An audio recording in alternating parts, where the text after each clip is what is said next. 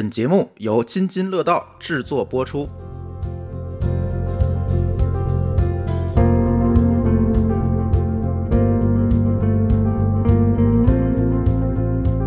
各位听友，大家好，这里是厂长来了。哎，这期跟大家聊一点不一样的话题啊，电信诈骗这个事，这个事儿大家都很熟是吧？某个老师，你问我你被骗过是吧？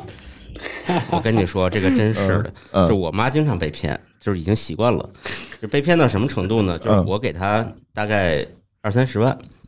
啊，就是这是被骗基金，被骗资金池。然后呢哎呀，意思老师是有实力，啊意思就是说，你你要不管参加什么活动啊，嗯。你就花这钱，嗯，呃，花完了就算了，再找你要，不是花完了就算了。他不是那种咱们讲的那种特别常见的电信诈骗啊，嗯。那种诈骗其实，呃，骗到我觉得骗到正常人不太容易了，已经哎，这个一会儿可以让我们嘉宾说说啊，可不一定哦。啊。然后就是我妈经常被骗的，最近是什么呢？就开始这个炒币啊之类的，因为炒币哦已经蔓延到老年人那儿去了。对，因为老年人他有一种什么感觉，就是他有一种这个非常焦虑的这个赚错过这个时代，对对对对赚钱的焦虑，或者叫错过的焦虑。嗯，所以这些骗子啊非常精明，他就瞄准这些人。而且老年人愿意跟陌生人聊天儿，现在年轻人一听到陌生电话就挂，对，所以比较这个难被入手这。骗子比我们孝顺多了，就是没事儿就给给老年人打电话，嗯问长问这个嘘寒问暖，对吧？嗯然后呢，他引老年人入局的不是说这种这种骗，而是他可能都是传销呀、炒币啊、卖保健品啊这种这种类似这种。嗯哎哎，所以今天我们除了我们的常驻嘉宾海燕总以外呢，我们今天来了两位新的嘉宾，呃，请我们的嘉宾介绍一下自己吧。啊、我是同盾科技的联合创始人合伙人啊，马俊区，大家都叫我的英文名 Jacko。那我们从一三年底开始的话呢，就做了很多怎么样去反欺诈相关的事情，希望今天跟大家多聊聊。好，这个同盾科技也是我们久仰大名的一个公司啊。看了一下他们的官网，其实业务覆盖的非常广泛。那今天其实我们是想跟他聊聊这个电信诈骗的故事，其他的方面我觉得慢慢聊啊。咱今天，那我们今天还有一位嘉宾，呃，谢谢朱老师，谢谢某高老师哈。呃，我是王华峰，同盾科技的那个市场公关的副总裁，我是去年加入同盾科技的，啊，主要负责公司的市场公关业务。哎，提到这个电信诈骗啊，很多刚才某高老师也说了，但是你那种都是很不典型的了。就是我们现在所谓典型的电话诈骗，就是说电话打过来，你给我转钱，对吧？你涉涉案，然后什么转安全账户，你的是吧蛾子在我手上，你的蛾子，以及我是公安局或者我是派出所，你怎么嗯怎么着了，你得需要你你要你要通知你来一趟什么之类的。对你已经涉案了，就是一般先先炸你一下嘛，就你已经涉案了。嗯，就是有的好像还挺拙劣的，说我是警察局。然后给你发一个那个检控通知，然后一看检控通知繁体的，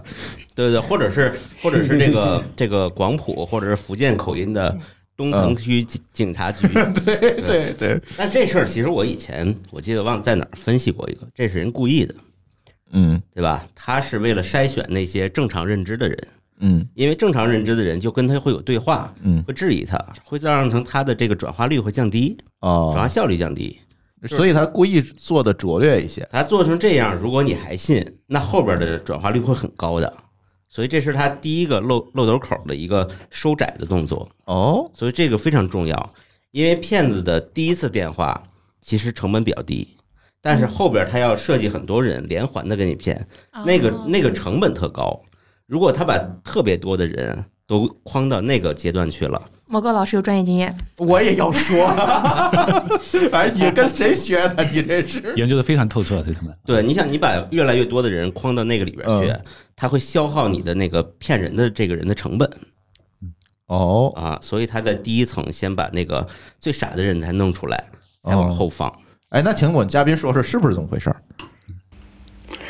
其实确实哈、但是它还分开很多种不一样的那个盘，这都跟啊、动物啊、跟那个鱼啊、鸟啊、猪啊有关系。我可以跟大家介绍一下哈。第一种叫鲨鱼盘，但是鲨鱼的意思哦不全的话呢是他们盘就是这样啊啊，就那么另外就有杀鸟、杀猪哈，鲨鱼就是受害人就被他们叫做鱼，最简单的就是金融服务为理由的诈骗，一般就是说我可以帮你提高你贷款的额度啊，往后呢给你一个虚假的连接，到最后呢就叫你付款啊、骗钱啊这种。但这种的话呢，现在慢慢慢慢越来越多个人就是知道，哎，这有问题，但是还是啊，每一万个人里面的话呢，怎么都找到几个这样的人开始被骗的。但是另外那几种动物啊，杀牛盘就稍微高级一点点，它就是以兼职或者是刷单啊，就是来诈骗的。它就发布一些比较高薪的那个兼职信息，往后呢吸引那些受害人参与，往后你是帮人家那些啊做做刷单啊这种，往后到最后就说你自己投点钱刷吧，那是你看大家都赚那么多钱呢，他这中间呢还会给你一个些小甜头，对吗？你说哎我投一点点进去，确实是有啊赚头的，要再继续去做，最终的话被骗。那这整个过程来说，这种呢就是杀牛盘，他是想去兼职的，但是到最后就被杀了。杀猪盘就最主要是以情感为主啊，你会发现就婚恋网站啊，就里面这种杀猪盘特别特别多，你都不会相信，就是随便我们知道几个比较大的案的话呢，都有千万级的、哦，我就觉得，哎呀，这些单身人士都是比较有钱，但是你肯定觉得，哎呀，这些人肯定是很啊、就是无知的啊，那个可能他们啊没有那么多的学历啊，但其实我们发现。很多都是在年轻的高学历的人呢，受骗的也不少。就呃，我们前段时间跟杭州市公安局啊一起了解到，杀猪盘杀猪盘的案件的转化率啊，高学历的人占到百分之六十。你看不一定是 想不到吧？对啊，受骗都是聪明人，你看也不一定都是你说的那种。长见识了，我觉得啊，这这这平均年龄才是专二十八业人士，这个长见识了。这个原来骗子还分这么多的层级 就这么多和门派，对其实它是有，相当于是有不同的行派系业属性，嗯，不同的派系，不同的不同的层级和 level，我之前就听说过杀猪盘，那个杀鱼、杀牛没听过，真没听过。杀杀鸟，啊，还有杀鸟 它其实是那个猪呢，就是就像您说的，它慢慢养肥。这个这个杀猪盘主要是针对一个情感，因为你空虚寂寞嘛，所以就空虚寂寞冷嘛。说杀猪盘这三个字非常讨厌，不光是智商羞辱，还有身材羞辱。对，哎，高学历的人呢，他很多有还有一个问题，他觉得自己不会被骗。他觉得我的防范意识是很足够的，哦往往这种人的话呢，到最后反而被骗，骗得越惨。哦，你让我想起了那个前一阵子特别火的那个有一个公众号文章，你记得吗？就是有一个人他的卡丢了，还是身份证丢了，嗯，他就觉得我是搞安全的，我不会被骗。嗯，后来呢，就就是跟那个跟那个骗子斗智斗勇在那儿解封。你记得那个事儿吗？我记得我挂我记得失他的手机号，那边就给解解开，然后他又挂失又解。这是四川的一个案对，例。这个过程中一直他的钱就被人家往外转，对，就是他想就是他过于测试一下自信了，，对不是，他太自信，他觉得我是搞 IT 的，我是搞安全的，这些事儿怎么会发生在斗不过骗子呢？结果结果发现还真的斗不过。结果魔高一丈是吗？对，实际上不是不是魔高一丈，嗯，就是人家是专业的，你是业余的嘛。哦 嗯，确实是。我高老师没来的时候，我们跟朱峰老师跟跟跟朱峰老师聊的时候，就说到一个，就是说为什么今年会把那个反诈，就不管是电信反诈还是金融反诈，就这么如火如火如荼啊？其实这个东西说起来挺有戏剧性的。嗯，就是去年那个不二零二零年疫情疫情那个那个爆发以后啊，我们在二零二零二零年底呢，就是国家那边统做过一个统计，公安部那边一个统计，整个那个二零二零年那个电信欺诈和金融呃电信电信诈骗和金融诈骗，比二零一九年上升了几十倍，啊，这么多呀！几十倍啊！涉案金额呃就几大几十亿嘛，具具体数字我不太记得清了。然后呢，总结总结出来的规律是什么呢？就是诈电信诈骗和金融诈骗做了一个 O to O，从线下转到了线上，因为线下的那个诈骗场景已经不存在了。嗯，因为刚刚刚刚那个杰克提到杀猪盘这个啊，就是其实之前大家被那个在去年之前大家诟病的就是通过线下见面的方式啊，对对对对，你看现在还有吗？因为你疫情你根本见不了面，哦，所以他就必须把这个，但但是就是黑产他也要活啊，对对吧？他也 他也他也想赚更多的钱，所以他就把这套模式呢核心点提炼出来，形成一种线上的一个东西。但杀猪盘这个东西呢，其实背后的团队是团伙的和那个套路是非常复杂的，是非常复杂的。呃，杀鸟盘这个呃杀呃杀鸟盘这个稍微稍微简单一点，因为它这是小额多频，就好像我们说的长尾啊，它就是像某国老师说的那样，它只过滤掉你第一层，后面其实不需不需要你动脑子，它每每一单几十块钱或者几百块钱，它就完事儿，但是它量大呀。嗯，杀猪盘它是逮着一个它的猛仔，一刀下去就是就是就是一盆一大盆子因为还要养很长时间，啊，对，也是有成本的，没错。另外呢，就是那个那个 Jacko 其实也提到哈，就是就是就是我们其实今年上半年呢，我们跟那个杭州的当地的警方啊合作，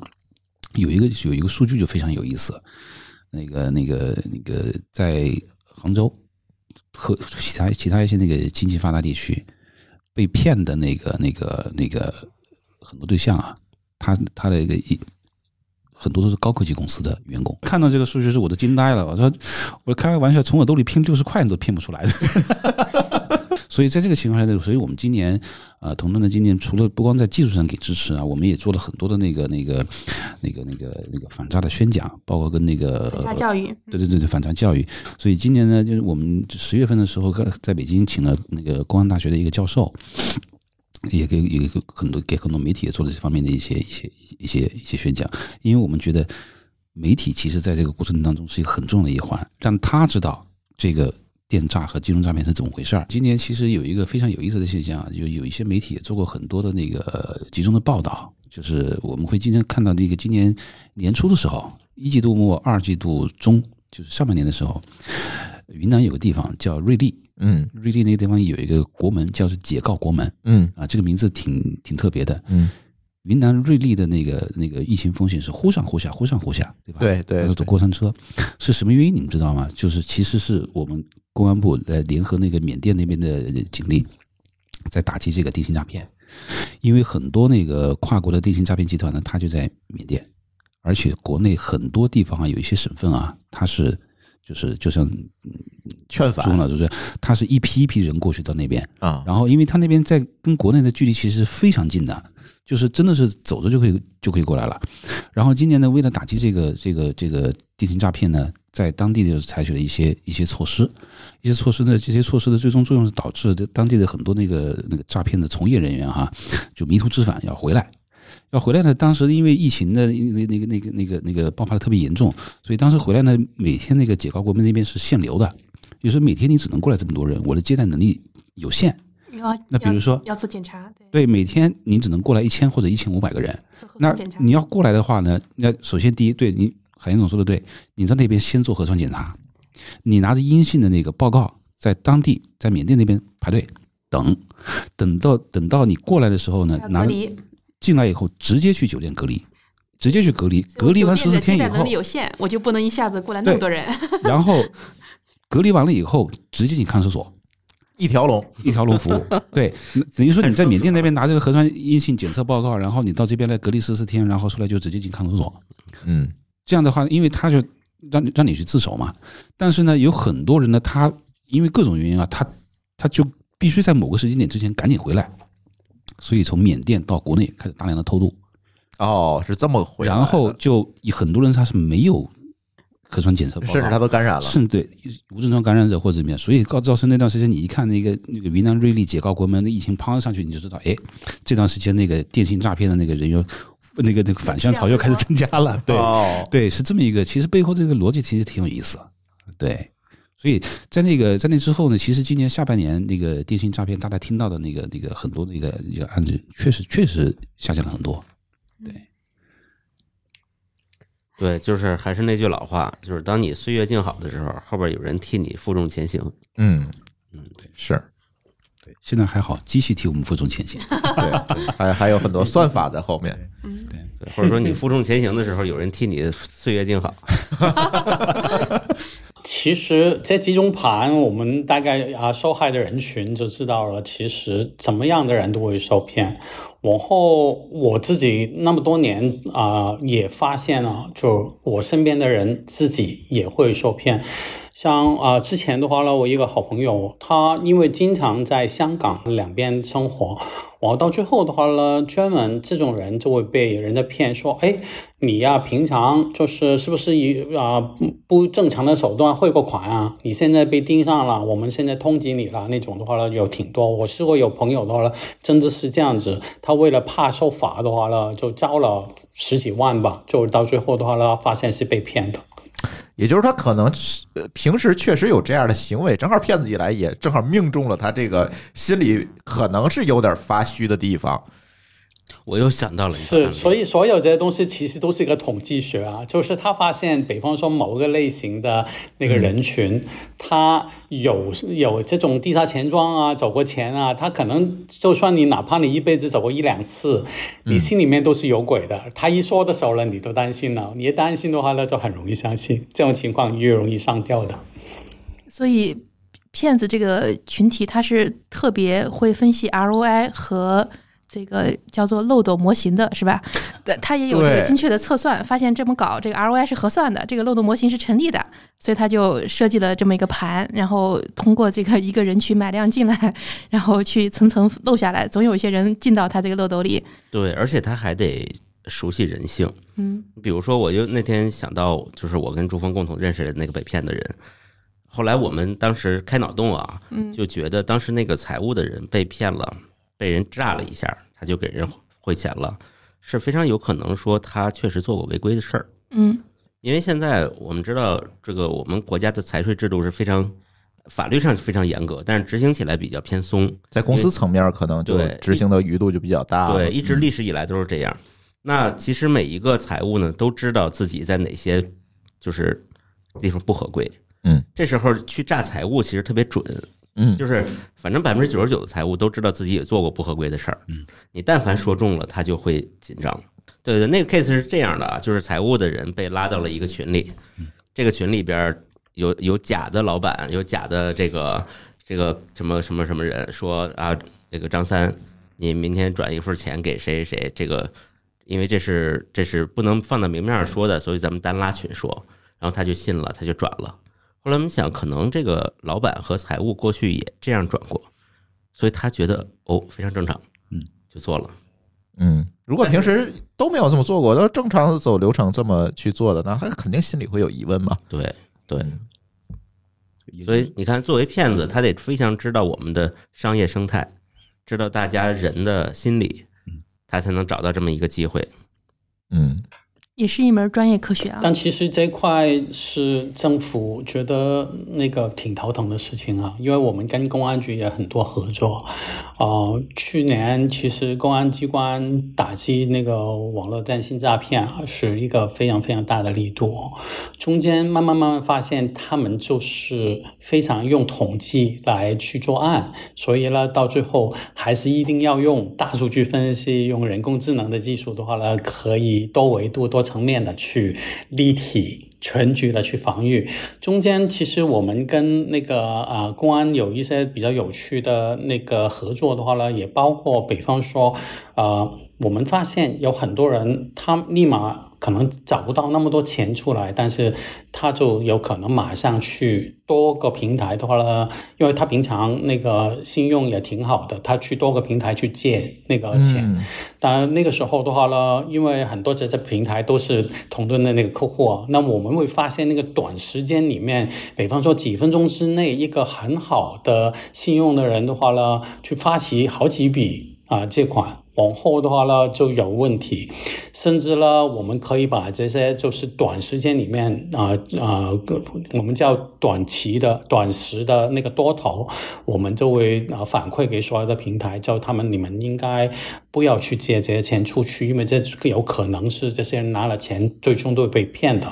甚至呢，这些啊、信息还可以反馈到柜台，这些就老人家去拿钱的时候的话呢，可能会就是有警号，就是说啊，这这这有可能是啊被诈骗，所以呢，叫他啊千万啊不要去把这些钱那个汇出去。那有很多相关的一些合作的话呢，尽量希望啊不同的那个社会的群体不要说受到这些诈骗影响，因为对很多人来说，你一下子没有了十几万、二十几万的话呢，可能是他积蓄的很大的部分，其实对社会来说是非常非常大的动荡。而这些电信的诈骗的人很多都是在国外。啊，他们因为怕在国内的话呢会被抓，所以呢，你发现我们周边的那个东南亚的地方很多都是有这样的人的。前一段时间，可能去年前年都引导了好一飞机又一飞机的那这样的人啊回来，所以对社会的影响还是非常大的。而我们同盾一开始，我们几个人走在一起说要做这个事情的话呢，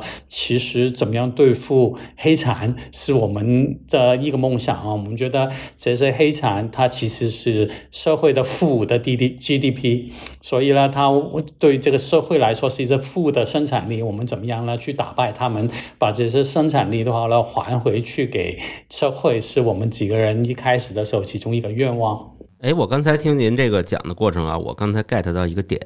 就是说我们可能这个大数据这件事儿，对对这个发现一些，比如说做征信也好，还是发现骗子也好，比较有用。而大数据的点就在于能横向的打通，比如说这个张三从不同的平台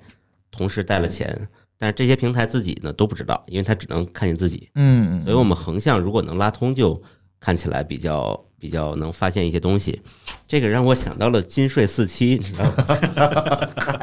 金税就是你不在不同的地方有收入，嗯，我都能给你拉通，然后给你算税。嗯，这是你在不同的地方有贷款或异常的行为、消费或者有什么行为给你拉通。嗯，这个金税四期你们参与了吗？嗨。我我我们还没有哈，就 我们其实比较专注在那个反欺诈跟那个金融信贷相相关的分析，但是慢慢啊，就是我等一下也可以跟大家解释一下，我们确实呢，从一开始只做反欺诈开始，到现在其实已经伸延到就是啊，我觉得分析跟决策的那个呃科技技术已经应用到很多不同的行业了。一开始我们是以反欺诈起家的，但是啊，现在来说呢，已经去到很多不同。的领域，哎，所以你们我看到你们的主页了啊，其实里边的解决方案或者产品特别多。嗯，我感觉其实这个咱们讲的电信诈骗一般是诈骗消费者或者诈骗普通人的，但我感觉你们的很多业务其实是反过来的，就是防止普通人去骗金融机构，也就是所谓的征信，或者是就今天我跟朱峰还聊说，对，哎，我们俩的这个。同样一个小贷利率不一样，这是不是同盾给算的？这是不是也是你们的很重要的一个业务呀？其实你刚刚说到的话呢，就是一个又一个不同的场景啊啊，那我觉得绝大部分人一听啊说欺诈啊，那电信诈骗啊，他们就觉得就是一个终端啊某一个人受骗了钱。但是我们发现骗机构的钱，就无论是什么类型的机构的话呢，都还是很多的。我举几个例子，大家可能比较容易知道的。呃，一开始当我们就是那个网约车大家打的不可开交的时候，或者是外卖打的不可开交的时候。的话呢，很多人就要通过不同的手段去刷单，因为每张单都有补贴。你想一下，你不是真的送外卖，但是假假装送外卖的话，你可以刷很多张假的单，到最后平台就给你很多钱。那这都是一一些人聪明的人呢，觉得我可以骗过这些平台，骗过机构。你刚刚说的另外一个就是骗那个啊，比方说金融机构啊，我明明可能就是不是那个人，或者是我明明就没什么钱的，我就是伪造。一些啊，我的那个啊，我的信用的那个状态，到最后都骗到这些钱。嗯嗯，刚才那个刷单啊什么的，那个很多也被称为薅羊毛、黑灰产，是吧？对，哎，对对对，Jaco，你还有没有其他新的薅羊毛的方法给我们 给我们讲一讲？对，因为现在我们发现这个电商，我们在参与这个电商的过程当中，很容易就发现周围有的朋友就是，比如说这个电商的这个各种的优惠的券儿，他都领不到。然后我去问他为什么，他就是说我这个历史当中薅羊毛的次数太多了，然后我可能就被封控了。然后这些事情是不是也是你们干的？确实啊，那另外我不知道大家有没有看演唱会的哈，你要是要抢演唱会的票，以前的话呢，黄牛呢一二三就几秒钟就把所有的张学友的那个演唱会的票都买了，然后那现在高价转卖。来说的话呢，相对就比较难。嗯，对 对，然后以前就是医院挂号，普通人也永远挂不上，那号一放出来就立马抢空了。也是有人用技术手段直接把那个号源垄断了，然后他再高价转卖给真正的有需求的人。是，对，所以这个这么说，这个反薅羊毛还是促进社会公平的一个很重要的点。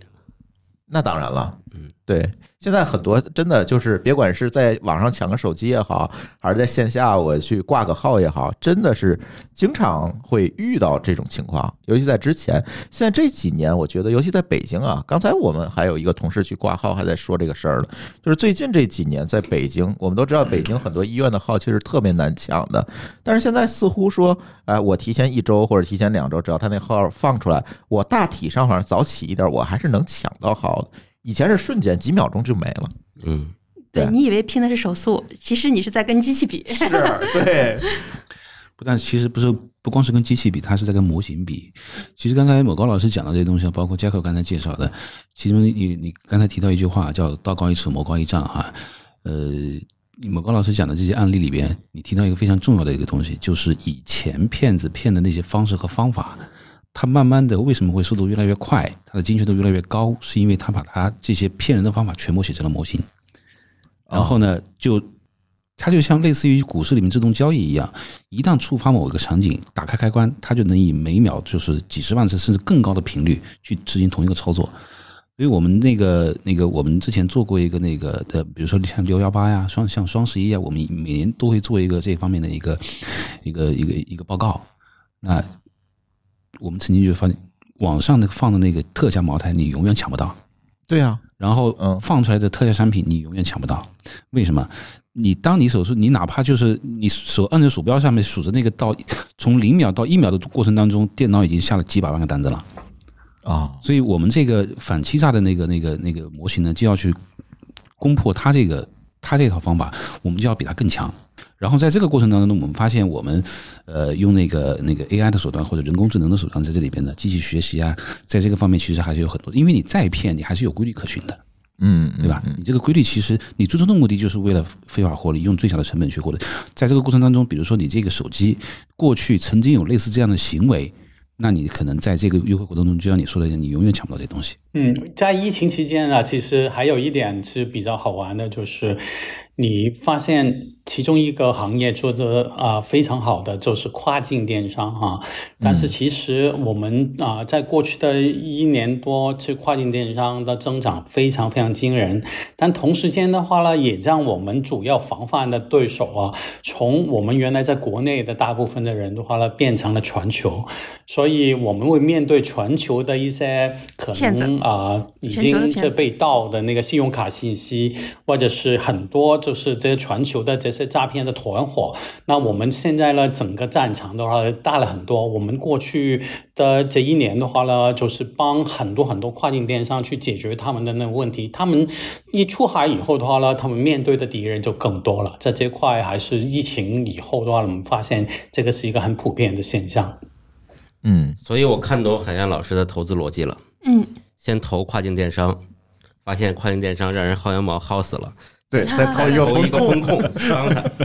但是这是其实已经是好多年前的故事了，因为华创是同动的第一个投资人，那是一三年的时候。然后，因为我们在我们在更早的时候参与和投资过好几家跨境电商，然后那个时候其实直到现在为止，国内的信用卡用户其实不太能体验到就是卡被盗刷的这个情况，因为国内信用卡首先它零二零三年之后才慢慢有。第二的话，就是可能国内也相对来讲管的比较好吧，而且都在国内嘛，也比较好管。其实国内信用卡盗刷情况不算太普遍，也不算太严重，但是在国际上就不一样，区域和区域之间。国家和国家之间，那个信用卡的这个管理水平和这个差千差万别，就是有时候呢，就是我们当年看到那个跨境电商的场景里面，有时候就对整个国家某几个国家是整个是拒绝接受他们的信用卡的，因为那个骗子诈骗率太高了，可能有的高达有些国家地区的那个信用卡欺诈率高达百分之九十，就它十个十它十笔交易有有几笔它都是在盗刷或者刷假卡，然后你发货之后呢，它就会当时有一个专业名词叫 chargeback，它就会跟金融机构把他那个钱要回去，你你东西发给他了，但你拿不到钱，退货。类似这样的情况非常常见。哎，我记得有一阵儿美国好像哪个网站也是这样，易贝啊还是哪个？到现在还是有很多，现在也有很多黑就是现在还有就是说你现在有很多。不敢在网上去，因为你添了 CVV 嘛，嗯，嗯，然后他就泄露了。对，啊。这种情况挺多的。而且我记得就是最早那时候苹果刚进中国，嗯。那个苹果那个 App Store 还没有进中国的时候，嗯，那差不多大家都买过黑卡吧？对对，就是在然后就会导致你苹果账号就被会被封嘛。对，嗯。但是反正能用一下，是嗯。对，所以国际上那个信用卡反欺诈其实早就是一个产业了，或者是一个行一个一个专业行业了。那那在在你像在一三年、一二年之前，就是当时早年做跨境电商的这些公司。都要去买一些那个那个美国或者英国的一些这个信用卡黑名单的库，或者一些相关的技术。如果你做跨境电商，如果你没有类似这样的保护，或者做那个跨境支付的话，没有类似这样的反欺诈的这这一层的风控的保护的话，你不基本上就是一只裸露在外的一只大呃大呃大羊毛要被薅的那种，基本上这业务就没法做，所以一定要有这个业务。当时，所以一三年认识那个同盾的那个几个创始人的时候，他们早年就是这样的背景，就是做国际国际信用卡的反欺诈的这样的一个技术背景吧。所以，那因为我们投过跨境电商，我们理解这个国际国际反信用卡反欺诈的这个关键的这个作用吧，就是电商肯定是要做这个事情的。一个是电商公司，一个是支付公司，否则的话，这个业务就就根本就没法做，一定要有一些专业第三方去提供这个服务的。所以，这是我们当时跟屯盾一拍即合，投了他们第一笔钱的一个一个原因吧。啊，明白了，其实就是相当于在那时候，其他的 VC 如果没接触过跨境电商的，是是看不到同盾的价值的。是，就是因为你只在国内做电商的话，其实还没有遇到那个特别多的这个要在线上去做大量的支付和反欺诈的这个这个事情。对，嗯，过去来说，这种反反欺诈的那个部门呢，或者是叫安全风控部门，很多时候它的是一些大的公司的其中一个支撑的部门。他没有说哦，变成了有一家就三方中立的公司，像同盾那样的话呢，去专门去做。所以我们出来做的时候，呃，刚刚好就是一个非常好的那个时间，就是开始的啊、中小型的人也注意到有很多这种问题，但是不一定像最大型的公司一样的话呢，我可以开一个很大的安全风控部门，专门去啊、做反欺诈风控相关的事情。反而呢，像我们这样的一个中立第三方的公司，专门去做好安全呐、风控、反欺诈的事情，对大家来说都是好事。啊，一开始的话呢，也是呃，我觉得很快我们就积累了很多客户，因为这确实是一个市场上的刚需，特别是我们用 SaaS 的方法来做的话呢，让大家可能很容易就可以对接，我然后很容易很低的那个门槛就可以对接一些非常好的风控服务，这个也是我们的初心了。我觉得还好了，帮大家守护了好多钱，我觉得是这样子。嗯，这口能不能？因为我们的听友可能技术出身或者产品出身的人多一些，能不能给大家讲讲他们可能最好奇的一部分，就是到底这些反诈系统是在背后是怎样的一个运行原理呢？就是怎么样帮助大家来挡掉这些电电诈或者挡掉这些风险的呢？嗯，那要是比较有技术范的那个大家的话呢，其实我们基本上通过类似机器学习、联邦学习、知识图谱等等的不同的那个 AI 的技术。啊、往后其实就是相对应有一些专业化的应对的策略，往后帮助不同的机构，像金融机构啊，或者是那个电商机构去建立一个端到端的风控闭环。那我刚刚说到那几个技术，我举一个例子吧，比方说知识图谱，它在交易反欺诈那个领域的话呢，就是怎么样识别对手之间的隐秘关系。就是比方说有些交易的话呢，它可能是我刚刚说了是左手卖给右手的，但是你可能通过知识图谱的话呢，知道这些人之间其实是有关联的，所以呢，它之间的交易啊，可能是一个啊、一个不是正那么正确的关那个呃交易。比方说，你怎么样去挖掘挖掘那个资金流？啊，就是它是怎么流向的？最终呢，识别，比方说洗钱的那个团伙，那交易里面，我们帮啊国内国外的很多公司的话呢，第一件事情要做的就是识别那个洗钱这个情况。往后啊，反过来，同时间有一些政府的话呢，也要求像同盾啊，我们怎么样去帮他去通过这些洗钱的人，最终可能抓到。可能是一个反贪反腐的一个就是路径。那所以这个是两面啊，一方面就是从交易的角度去抓啊洗钱的有没有问题，但同时间洗钱这些人之间的关系，最终通过知识图谱，然后发现，哎，可能跟某两三个啊主要的核心人有关系的这些人，可能跟某一两个高官，最终我们建立了一个联系的那个啊关系，最终的话呢可以抓到这些问题。那在国外，特别是在中东那些地方呢，是特别特别多这个情况的。那我们在那个中国以外的话呢，也有。这方面的那个案例，嗯，而且我特别好奇一个事情，就是如果你去跟这些金融机构去合作的话，那就意味着这些金融机构要把它最敏感的数据暴露给你们，你们才能帮到他，对吗？那他们在这个当中有会不会有一些顾虑呢？啊，我觉得这个问题非常好，因为到最后啊，我觉得呃，我们做大数据、做技术、做人工智能，最终我们是做一个分析的过程。其实我们并不真的是需要拥有这些信息的，嗯，所以呢，过去可能啊，我们慢慢慢慢作为一个国家，对于怎么样去保护个人隐私是越来越成熟了。我们随着不同的年份，就差不多每一年都有新的关于个人隐私、个人信息的保护的一些新的方法。它每一次出来的时候的话呢，就会让我们感觉，哎，我们跟金融机构之间的那个合作又要去要上一个台阶。我们交换的信息的话呢，我们需要更小心，因为呢要在这方面要保护好个人信息。所以我觉得那么多年不停的去改变，但是技术呢就是不停的提高，到最后。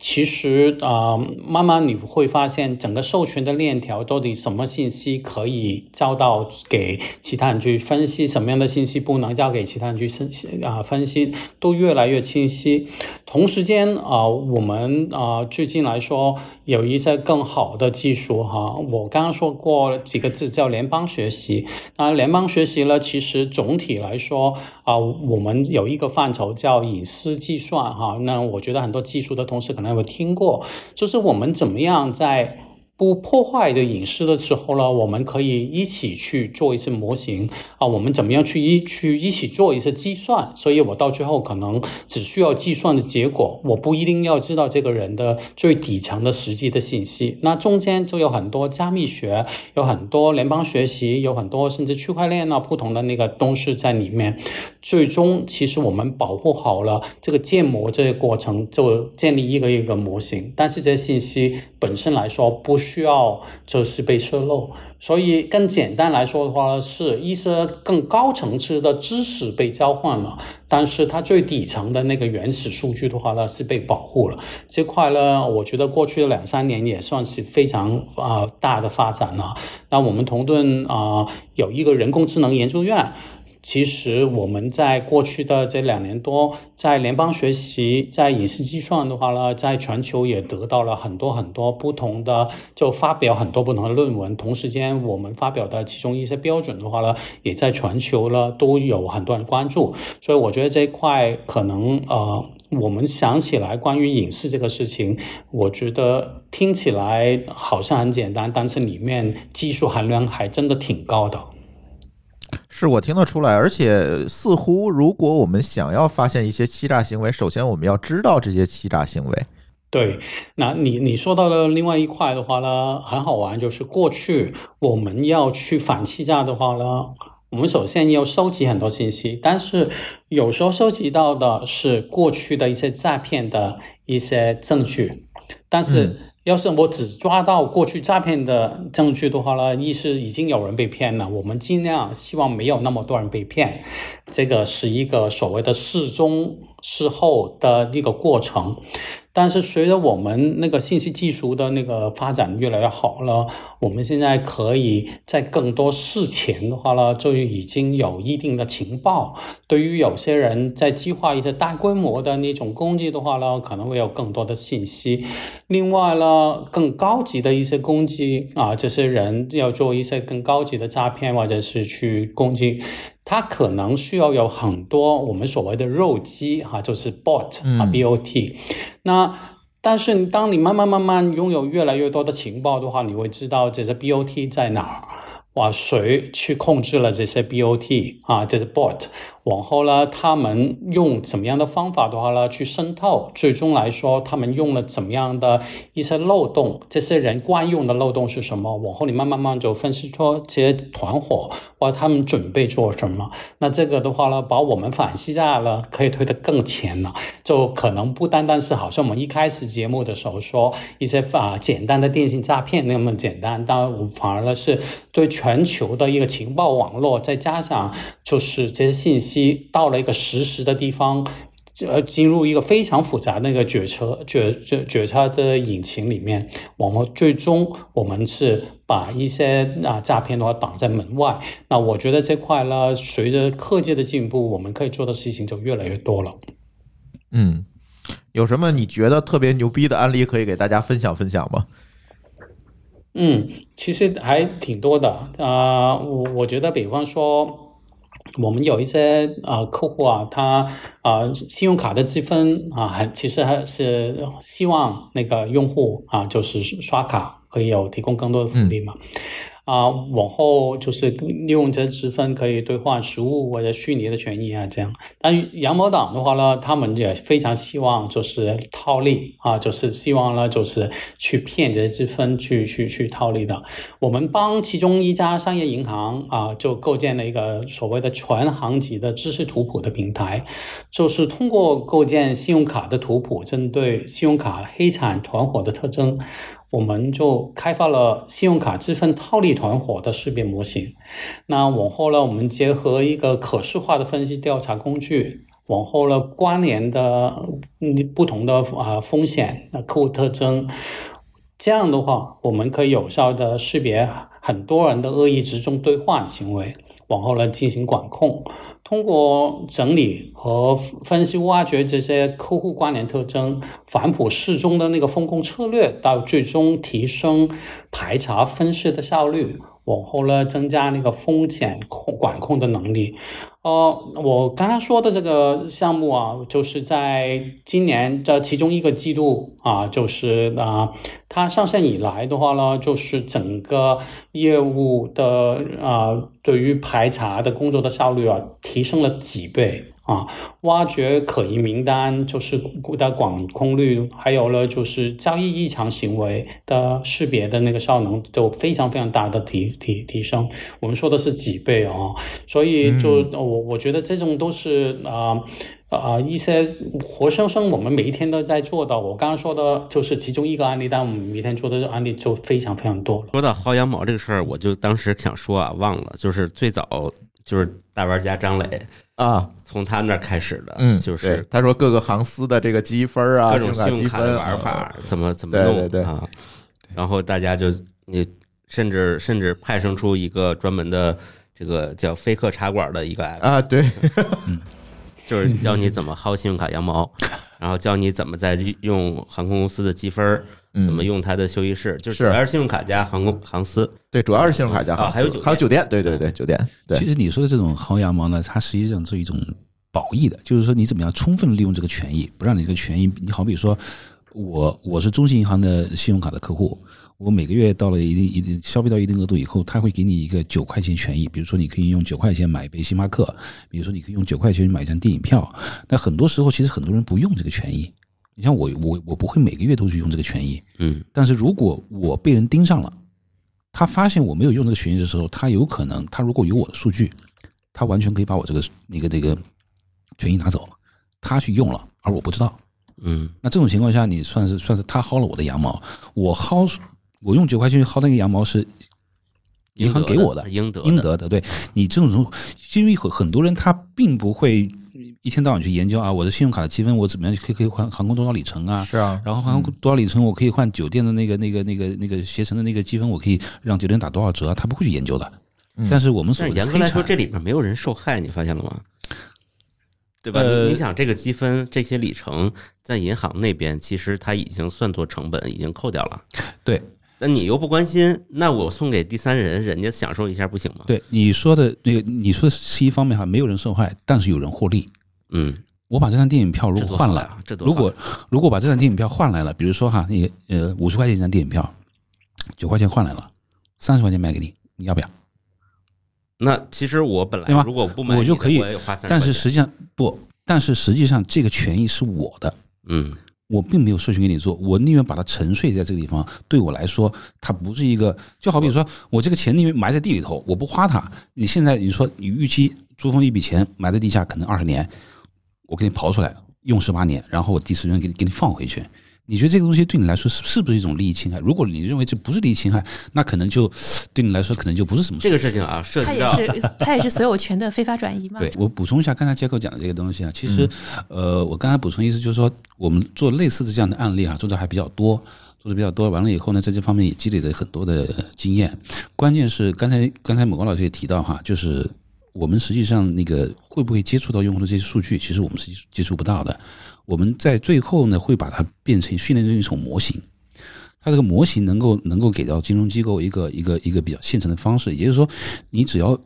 所有的数据，它会这个这个模型会放到金融机构里边，你所有入口的数据会经过这个模型。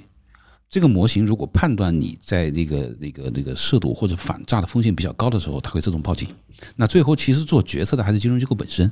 我模型告诉你这个人风险比较高，嗯或者风险比较低，那你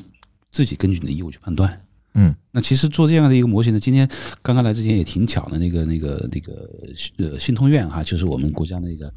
那个在大数据方面一个比较权威的一个机构，给我们评了一个那个那个一个一个东西，我们的一我们一个模型叫做金融业的涉赌涉诈风险模型全生命周期管理，我听起来比较绕哈。获得一个新通院院做的东西都这么绕啊。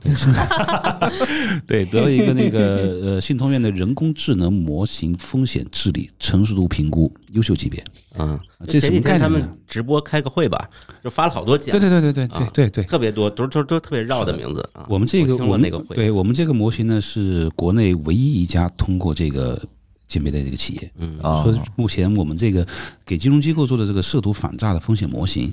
我们是达到国内最高水平的，嗯，大概是这么个概念。也就是从我的理解来讲，你们卖给金融机构的其实是一个模型，或者如果我们再理解一下的话，其实是一个方法，没错，没错，卖给他们，然后实际上这套东西是 run 在他们自己的系统内的。没错，如果出现问题，他会报警给金融机构。其实这个这件事情不会说有用户的数据会出了他的网进到你们公司的系统里，然后你们再去给反馈一些东西。这整个过程啊，我解析一一一下的话呢，我们实际上有一个啊词叫做数据嗯可用不可见，所以呢，嗯你到最后是用了这些数据，往后呢变成一些模型，这些模型是帮助大家去做决策，但是最终这些底层的数据的话呢是没有被透露出来的，所以我觉得这个是一个比较简单能理解的，就是数据可用不可见。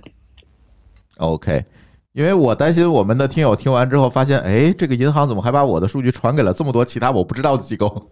对这件事儿呢，给这个如果不是做技术的听友简单解释一下，就是什么叫模型呢？就是他们经过计算说，反正叫珠峰的人百分之七十都是骗子，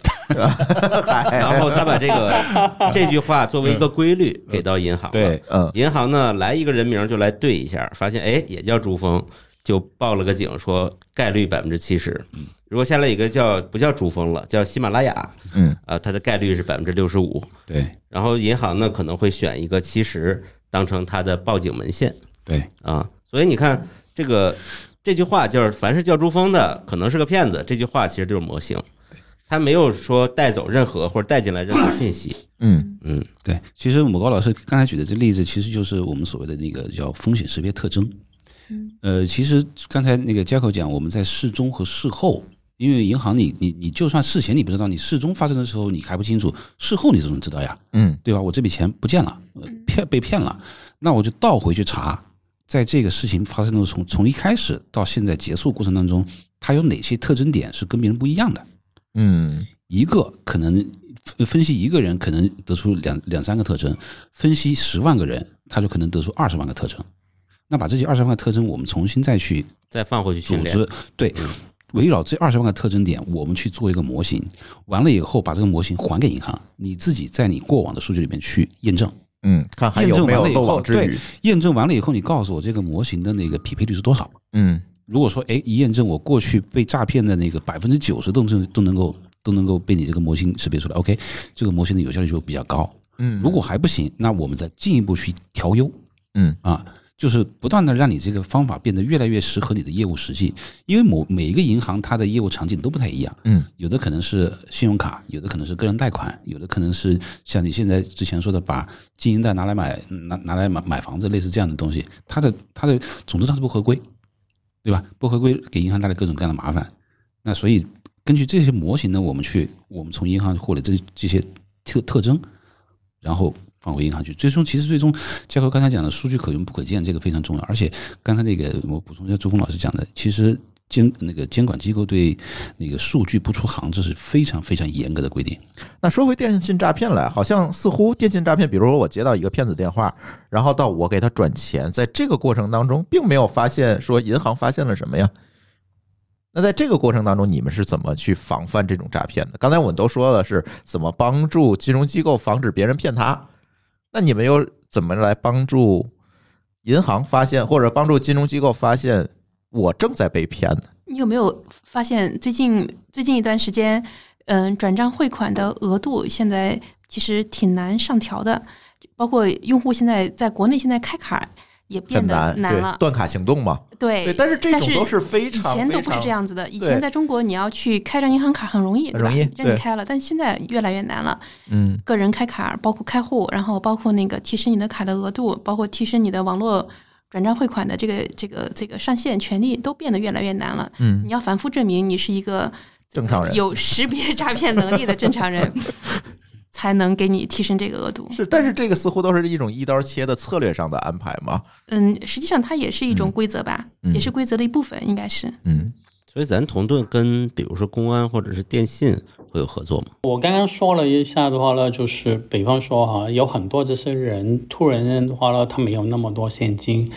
往后他可能会马上去借钱哈，就我觉得就会马上就是啊、一分钟两分钟就可以就借到一些钱，马上去先解决这个问题，之后再去补，这种情况是挺常见的。当然，我们因为呃有相关的合作的话呢，我们可以将这个短时间之内，他做很多个这种借款这种情情况，告诉所有的机构。那一就是尽量希望这些机构就不要借嗯出去，因为这个是可疑的。另外呢，就呃我们也跟公公安在研究，就是啊、这些人之后要去转转账，那有一个人刚刚是短时，就是非常短的时间去借了好多钱。同时间的话呢，如果可以通过其他的那个方法的话呢，发现哎，他要去转账的这个地方的话呢，也是可疑的，因为有很多人都转到那个那个那个地方，那我们就可以将所有的信息汇聚在一起的话呢，在柜台或者在手机银行，在很多不同地方，在啊网网网上银行去把这种问题拦截下来，这个确实是有方法的。嗯哦，我理解了，就是它其实拦截的这个这个接触面还是在银行，对，只不过它可以啊。在，就是因为咱们讲那个，其实那个转账那一瞬间，可能几分钟、十几分钟在柜台就做完了，你必须在这个期间把所有判断做完，嗯。然后给那个柜员或者给你的 app 发提示，嗯这个我觉得还是有点这个就回到嗯呃一开始你说的，呃，我们其实站有一个比较上帝视角去看事情，我们同时间发现，哎，有很多人一起去转账去这个地方，有点怪。对吗？同时间的话呢，你发发现这些账户它可能只存在几个小时，因为这样的话呢，可能不容易被人抓到。几个小时以后的话呢，他可能把钱弄走了，就就就嗯消失了。那这种视角其实平常每一个人每一家银行他不一定会见到的。当然，我们通过大数据，通通过我们同敦一开始提倡的叫联防联控这个方法的话呢，其实我们大家都可以防范这种诈骗。嗯，另外，我补充一下，我不知道 在座有没有有没有人接到过九六幺幺零这个电话？我接到过到，过我只要接到 境外的电话，他就要给我打一遍你知。道为什么会有这样的电话吗？嗯，因为其实给你打的这个电话就在那个电诈数据库里边。哦，对，其实而且就是就是补充一下母光老师讲的，就是如果你接到类似可疑的电话，他一定后面会跟一个九六幺幺零，现在概率已经非常高了。对现在概率是刚才这个电，话有问题，他会告诉你刚才这个电话大概率有问题，而且有时候甚至会告诉你这就是诈骗电话。哦，所以会有人立马有电话来提网示你，对哦九六幺幺零，所以反正现在我的感觉啊，听下来就是就跟这个呃我们的信息安全行业一样，就是攻守攻防双方其实都已经飞机大炮了。就不是说骗子都是都是草台班子，嗯咱这防护的都是高科技大数据。对其实人家也高科技呃。某光其实我们内部有个安全团队哈，我们安全团队里面有一个特别的队伍，叫做蓝军啊，蓝军。嗯我们他他的任务就是跟我们实时对抗嗯啊。每一次就我刚才讲的六幺八或者是双十一这样的那个前后，他会去模，他会他会去根据截止目前他探测到的这些方式，他会模拟攻击，他会去做这样的模拟攻击。问那我们我们能不能首先内部对抗呢？能够保证你的一定的一定的胜出率，然后他自己也是非常强大的一个技术上面。所以现在黑产这一块呢，其实他用的很多技术并不比我们弱。并不比我们弱，甚至有时候我们之前，我们今年我印象很深啊，今年大概七月份的时候，我们在那个延庆开了一个我们那个那个一些互联网用户的开会，其中有一个公司名字我就不不方便讲了。他说，那个上午上午刚刚上了一个策略，下午发现那个策略就不行了，他就就到这么快。他们那个策略是花了很长时间研究，过去收集了过去大概有差不多几个月的那个那个特征，自己吭哧吭哧吭哧弄出来，哎，符合这个东西的我上去，符合这样的我拦掉，到下午发现策略就没用了，不管用了。天哪！就这么快！所以你去从这个角度，你就可以看黑黑产或者灰产，他们他们做这个东西，他们的技术进进步手段，就是一旦掌握这个这个技术哈，你要是做这个事情的话，你有时候真真的是很难的。看来真的不是雇了二百人去网吧在那儿点是吧？而且这些人呢，就是你你防守的一方，你做生意的人永远在明处，他永远在暗处，嗯你一定要上策略，你不上策略，那你就等着被薅羊毛。嗯，那就那你就上，你是要上一个策略，哪怕拦两个小时要拦呢，还是说你可以请我们像像同同仁这样比较专业的第三方的，我因为我们更新也很快。啊，因为你们见的案例多，数据足够，我们对我们我们的我们的这些嗯。特征或者抓取的呃呃抓取特征的方式可能会不一样。嗯。当然有一些那个有一些第三方的一些那个那个那个客户啊，他自己其实也有也有这样的能力，嗯。但是他毕竟没有办法养一个像我们这么大的一个一个安全团队来专门做这个事情。还是一个术业有专攻的一个问题，就像老高那 IP 库，其实一样的道理。对我是而且成本问题是个很重要的事儿。对就我那天说了嘛，就是现在经济不好，然后全全民世界都下行，这对 to B 是利好，对，因为大家都缺钱，缺钱就自己不会养特别大的团队来发明造轮子发明轮子。其实那个，其实母高老师讲的特别对。其实这个这个场景呢，在呃同盾刚刚开始创办的时候也有过，就是当时包括那个嘉口啊，包括那个我们蒋总跟那个辛波总，他为什么干这个呢？就因为他们会认为，他们认为往后去啊，分工精细化是一种是一个大趋势。专业化、精细化，嗯，特别很多那个刚才刚才海燕总也说到，其实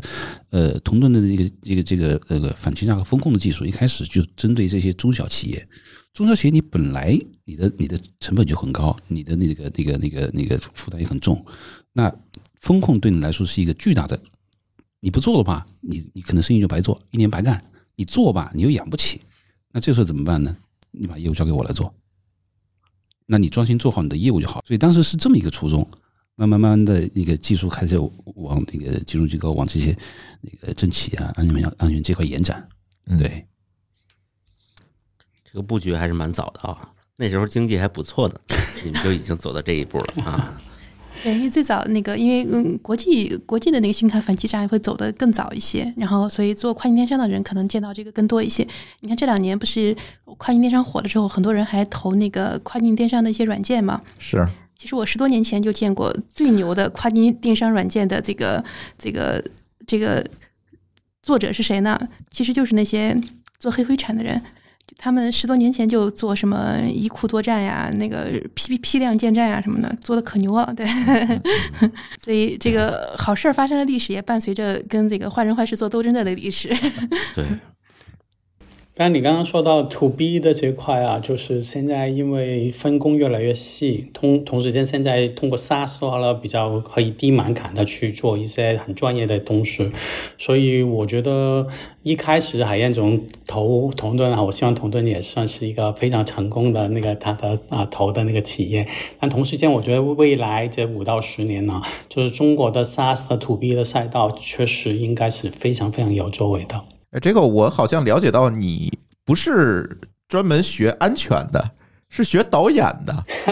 你这个在啊、大数据里面听到对吗？没有没有，是是是我们刚才聊的时候，我跟他说，我说我说 Jacko 的那个那个那个背景啊，跟他们朱老师很感兴很感兴趣。对啊，我我觉得这个就是回到技术，这是一条结构化数据。对啊，我说回到这个同顿做的事情，似乎这个这个背景好像也非常对这个行业有帮助啊这个。是有内在联系的。嗯我跟你讲，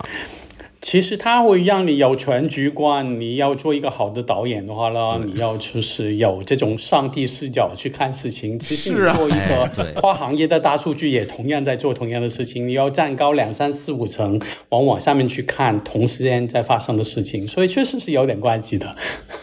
嗯，对你你我本来想说这个导演比较擅长骗别人，然后这个你说这个全局观、上帝视角，我觉得这个拔的比较高。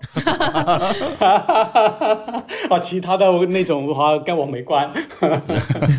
对，你看耽误了一个王家卫为我们这个反诈行业做了贡献。因为我我自己呃就在啊、呃非常非常早的时候了，一九八几年的时候的话呢，就拿到香港的那个香港话剧节的最佳导演哈，所以我在那个时候的话呢天哪就觉得，哎，我以后就不会做呃这那个什么呃好好的念书了，就往后直接就去当那个娱乐圈就好了。到后来因为父母啊给我很多不同的那个说，哎呀这种不稳定啊，你先念个其他本科吧，到最后就骗到我去做 IT 了，但我一做就做几十年就停不下来了，所以还是有点遗憾。但同时间的话呢，也是很开心，就以前有过那么的一段啊、经历，因为到最后还是帮到我在发展企业啊，在看东西的时候呢，可以看得更远，可以更有梦想。我觉得这块的话呢，也体现在很多同盾的每一步里面。我们其实是算是一家很有自己梦想的那个公司。我觉得我们几个创始人一开始这个公司的时候，也没想着要赚多少钱啊，就我们是不是先想钱，而先想我们的梦想是什么？我们希望把黑产打败，同时间呢，我们希望通过数据可以将普惠金融啊这些地方做得更好，为这个社会带来更多的那个好处，让每个人的生活更美好。那确实慢慢慢慢，我觉得我们也做到了很多我们一开始想的东西，所以我觉得这些梦想啊、还是挺开心的，看着它一步一步实现的。嗯，哎，海燕老师，这好像是咱厂长来了里面第一次聊到一个真正的 AI 的公司，之前好像都是做企业服务的会多一些，嗯呃，做解决方案的会多一些。那海燕老师，你是怎么看待华创在这个 AI 领域的这些布局的呢？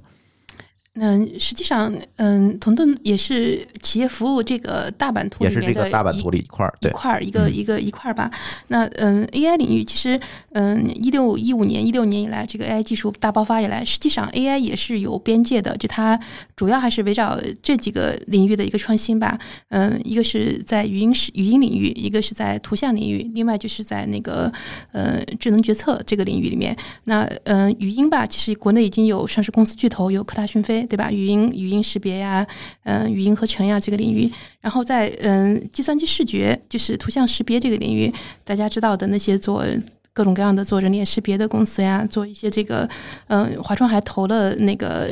这里面也也有投过一家公司叫叫艾比智能，然后呢，我们也有做那个三 D 视觉的智智能视觉这一块的。那实际上是把那个智能视觉用在工业领域的一家公司叫梅卡曼德。那这个领域，华创应该算是投了两家公司吧。另外就是在智能决策这块，其实同盾就是这里面的一个代表公司。那同属于这个领域的公司，其实还有很多，比如说那些嗯，因为人工智能技技这个这个一些算法上的一些突破吧，比如说在在那个在翻译，在在语言的翻译啊，然后呢，包括在做还有很多公司做 Chatbot 的，就是做那个对话机器人的。那在这一块的话，也有很大的突破和提升。然后嗯，另外就是还有一个。这个各项技术的一个人工智能技术的一个集大成者就是自动驾驶。我们从因为一六年那个人工智能技术的这个突破以来，其实一七年华创投过两家智能自动驾驶的公司，一家在那个 robot taxi 领域，一家在那个嗯卡车领域。其实它就他就把这个图像那个嗯。图像智能包括那个决策分析，应该是包括很多的那个呃，包括芯片上的一些这个技术上的一些这个突破吧，应该是综合的一个应用，还有感知的一些这个技术。那我们当时就是。当时一七年，虽然自动驾驶看起来还非常遥远，但我们觉得它是很多技术的人工智能技术的集大成者吧，应该是应该是需要几个去去投的。所以在当时还看起来不是特别靠谱的时候，我们就呃果断投了一些这个自动驾驶的公司，投了几家。然后这是这是一方面，另外还有就在企业软件、企业服务领域去支撑人工智能技术的。很多的这个底层的技术吧，那芯片层就不用说了，因为国内目前过去过去两三年，呃，人工智能相关的芯片，其实不管是在在推理，还是在那个更更更通用的这个这个算法的这个芯片上，其实都有很多的这个热点的的投资吧。华创在里面也投了那么两家公司，然后另外就是还有软件层面的。还有，比如说做大型并行计算的，然后做做数据库的，比如说做新一代的图数据库的，这个本质上都是支撑。嗯，大数据和人工智能算法能跑得更快，因为跑得太慢也没有用，对吧？这个你你你没有一些底层技术的突破的话，比如说你要做反欺诈，它要它是在事前、事中还是事后，这个里面的区别挺大的。如果你算的不够快，或者说处理的不够快，你只能做事后，那损失已经发生了，那其实你算出来没有用。对，所以这个本质上也是在去支撑这个人工智能技术能在上面应用上面跑得更好的一个一些底层。像在这个领域，华创。投过那个嗯，但芯片公司投过，然后也投过像 Pingap 呀、Telegraph 这样做那个新新一代的这个数据库公司的，就是也是能支撑嗯数据的这个大量存储和快速计算和快速推理的这些底层的这些东西，我们也做了些投资吧。有没有感觉到大家越来越不相信 AI 了？虽然我们今天聊的很热闹。这个 AI，我 AI 的确是有边界的。是，我觉得不是不相信吧，就是从来也没相信过呀。AI 其实最早出现的很久很久了，是七十年代吧？七十年代，就是这套算法，其实就是六七十年代就已经有了。对，应该是说这个理论基础应该是在在甚至更早，不是七十年代更早就有了，五十年代还是六十年代就有。对，最早只是说现在硬件的发展，那可以算了，那时候算不动。算力提升，另外的确是在嗯算法的理论层面是有突破的，比如说嗯机器视觉，就是就是做那个。叫叫神经网络，应该是这个理论的这个突破，一是一六年以来，然后有一些这个很大的提升吧。早些年可能做专家系统呀，做做做那些模型，可能还就提升的不够大。我觉得 AI 吧，在。呃，那个数据，嗯，作为最重要的生产要素啊，大大家过去一年多都是在天天在说这个事情。但是我们同盾最近这 AI 的那个研究，往后新的产品啊，都是围绕着怎么样去平衡好那个数据共享跟数据保护之间的那个关系。那我们发现，通过新的一些 AI 的那个算法，往后的隐私计算加在一起的话呢，真的可以一方面开。开放数据，让数据流动流动，但同时间的话呢，可以就是通过这种新的技术去保护安全，那啊，去降低那个隐私的泄露啊，我觉得啊这块可以算是在 AI 领域的话呢，一个非常非常。大的一个呃，之前被忽略的一个领域，啊，我们人工智能研究院就是也是在过去的两年多吧，就我觉得在这个单一的领域的话它，的投入特别大，然后就的我们的研人工智能研究院院长啊，那个李小林教授，他原来是美国 Florida U 的一个终身教授，他放弃了他的全职的教职，就是回到那个中国，到杭州跟我们一起去做这个事情。那往后就是因为他在那个 AI 领域的话呢，也算是一个比较出名的人嘛。那我们在过去两年多的话呢，一攻破了很多我们。啊，刚刚说的 AI 本身来说一个技术，但是你怎么样把场景做好？就比方说，过去一家保险公司跟一个银行，他希望去合作的话，他没有一个很好的方法去把数据可以拿出来，大家合作。但是要是通过一个非常好的呃 AI 去主导的一个框架，一个隐私计算的框架，一个联邦啊那个学习的框架，我们就可以把这个银行跟这个保险公司的话呢，它相互之间对一些。客户的理解，把它交流起来，最终的话呢，可能变成一个共同的一个模型。最后呢，对于他们怎么样筛选客户啊，怎么样甚至去做一些差异化定价呀，当然过去是不能合作去做的。我刚刚说的这个例子是两家公司，但慢慢慢慢你会发现，可以变成两家、三家、四家公司。它解决了一个什么问题呢？就是 AI 缺场景，但我刚刚说的这些场景是很多的。现在的金融交易。其实是非常碎片化的。我们小时候金融交易在银行，就是一开始在银行完完成这个金融交易也在银行，所以没什么大的问题。但现在来说的金融交易是碎片化的，它一个交易的话呢，可能有五六七八个。不同的公司都参与在里面，所以在一个那么碎片化的那个过程来说，其实我们说到反欺诈，它中间的话欺诈的风险是每一个单独的人去做。呃，它相关的风险的那个分析的话呢，它没有一个全局的观念，所以呢，对于这种碎片化的交易来说，除非你有更好的隐私计算，让大家可以交换更多的这种啊，我觉得所谓的知识啊，或者进进行交换啊，把数据要素真的可以呃进行交换。要不然的话呢，越碎片化的过程，我们很难去防范这个问题，或者是很难通过一个很好的手段的话呢，去分析这些客群啊，这些都是我觉得 AI 里面啊，可能比较少人去提提出的一些领域，但是实际上在团队来说，我们觉得这个领域在未来的五到十年是很重要的。嗯。对，呃，我补充一下哈，其实其实刚才那个那个朱老师朱老师问的问题，就是说那个 AI 是大家对它有一些负面的看法。就是从我个人的角度看，我第一次对 AI 的东西感到那个恐惧，是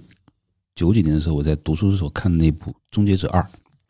啊，然后第一次知道这个东西原来发展到极致会是这么这么一个东西。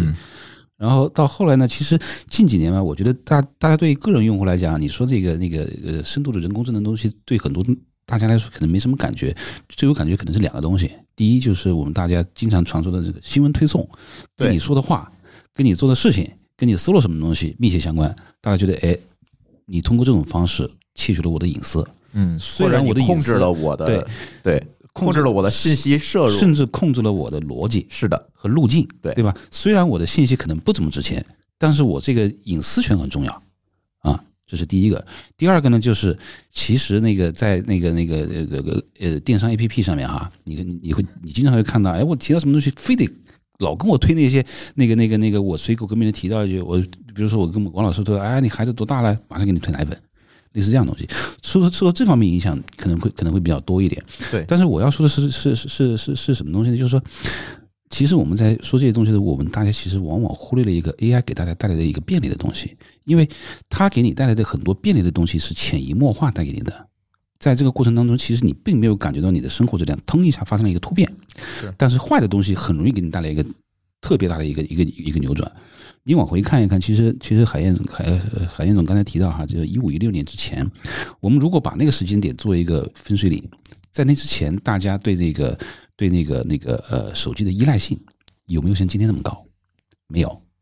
可能越往前依赖性就就越差。其实我们的生活真是随着这样的一个那个，在这个手机或者每每一个 A P P 后面的那个 A I 的提升。给我们带来很大的变化，我印象很深，就是今年今年在七月份的时候，那个在贵阳那个那个那个数字化治理那个论坛上面发过一个数据，就是呃某一个特别有名的那个那个那个大公司哈，就我也不说名字了，他把一部分用户的那个智能推荐模式给关掉了。嗯关掉了以后，非常短的时间内，收到大量的客户投诉，百分之超过百分之七十的人说，我在这个用户体验变得变得极差，嗯变得特别差。这是第一。第二，发现人们的购买行为全部集中在那个那个前两页到前三页，根本不会到第四页、第五页商品商品里面去。嗯你搜索某一个商品的时候，某一类商品的时候，你通常你会花花很多，因为它是其实都给你做过这样的排列，嗯把这个功能关掉，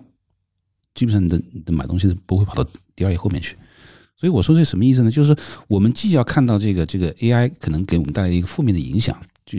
需要警惕；同时呢，我们也需可能也是对这个 AI 给我们带来的一个生活便利性不要过于排斥。但是这中间其实一个一个度是很难拿捏的，是所以，所以，所以，同顿有个口号叫做“智能决策让生活更美好”。其实我们是特别希望在这中间能给大家用这样的方式，包包括那个可能我们更多的是 to B 啊，就是 to B to C 这样的东西，我们服务好这些机构，从而让这些机构能够为最终的用户提供更便捷、更好的一个一个这样的一个一个一个一个结果。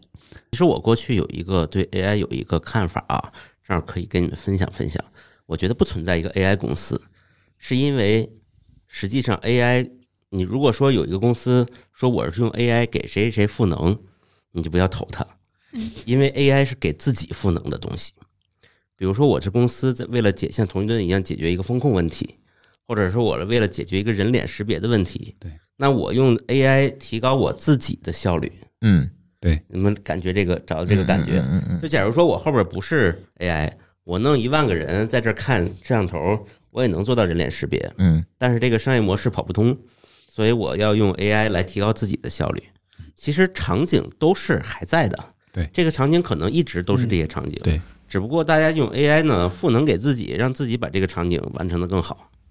所以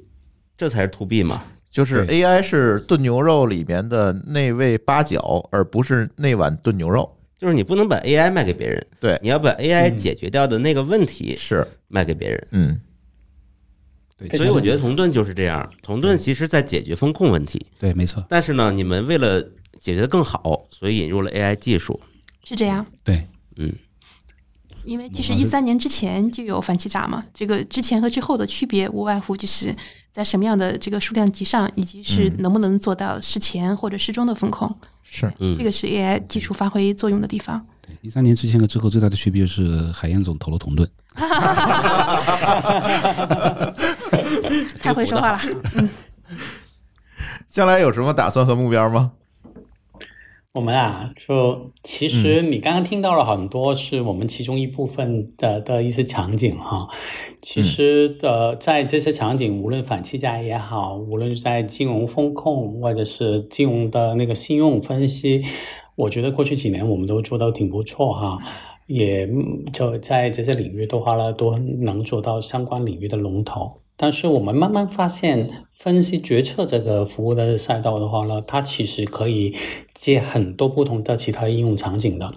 所以呢，我们除了我们大家都熟悉同盾在做的反欺诈跟那个金融风控里面的这些场景外的话呢，有更多，比方说像智能政务啊，那个互联网的泛安全啊，是啊，比方说甚至是那个高速公路啊，怎么样可以有那个智慧高速啊这些领域的话呢，我们都在拓展。所以呢，慢慢慢慢就从过去比较集中做在风控跟那个反欺诈领域的话呢，现在伸延到其他的分析决策的场景，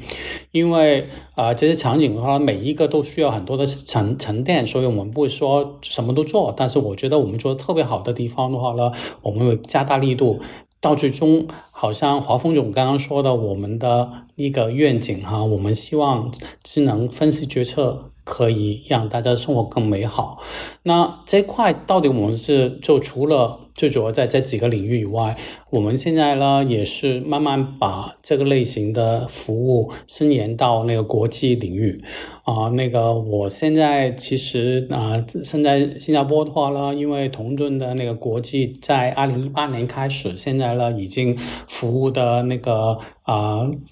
客人有很多哈，就是用我们的那个相关服务的人的话呢，我前天在问的小伙伴，他们告诉我，已经有超过两百个国家的人，就是有直接或者间接用到那个同盾相关的服务。所以呢，我们在国际领域，其实怎么样把我们在全球的最大的信息市场中国里面积累的这些经验带到去其他亚非拉的这种 emerging market 这种新兴市场里面，可以把这些国家的人的生活也变得更美好。就是这个是我们现在也在深研的事情。所以除了赛道上深研，国家啊或者是区域啊国际化这个地方，我们也在深研。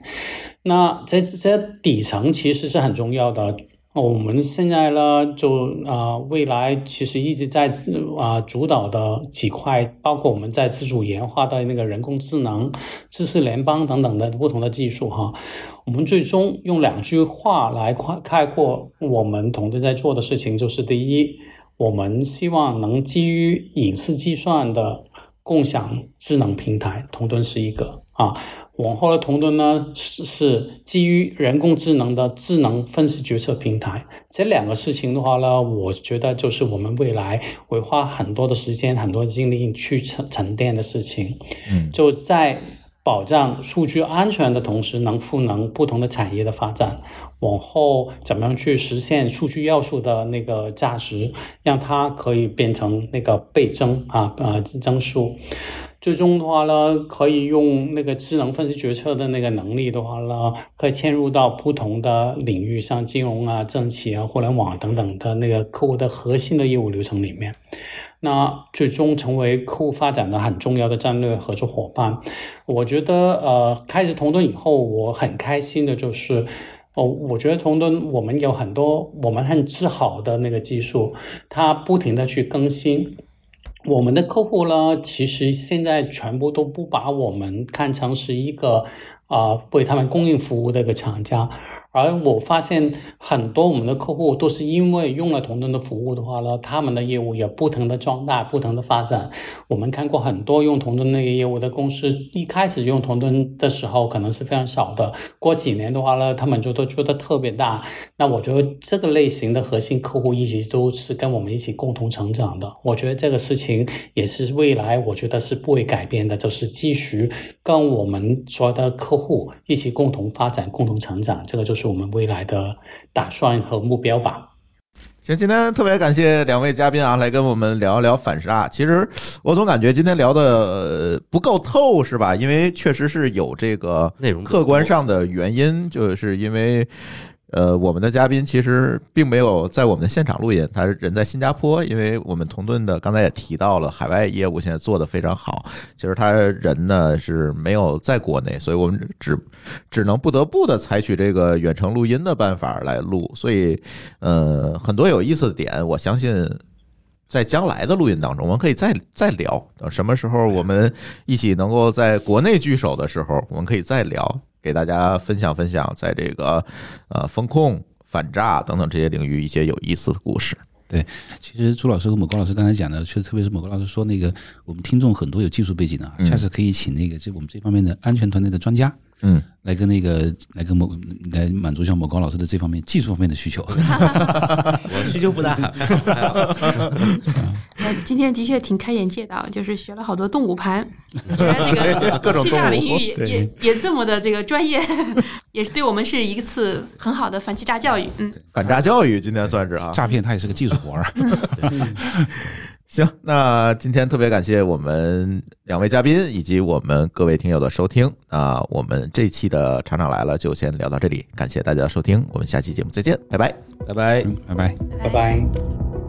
感谢您收听本期节目。本期播客节目由津津乐道制作播出。你也可以在我们的官网 d a o 点 f m 找到我们的更多内容作品。如果您喜欢我们的节目，欢迎在微信、微博、朋友圈等社交媒体转发分享。您的分享对我们而言十分重要。如果您希望与我们互动，可以关注我们的微信公众号“津津乐道播客”，天津的津，欢乐的乐，道路的道。在关注后按提示操作，即可加入我们的听友社群。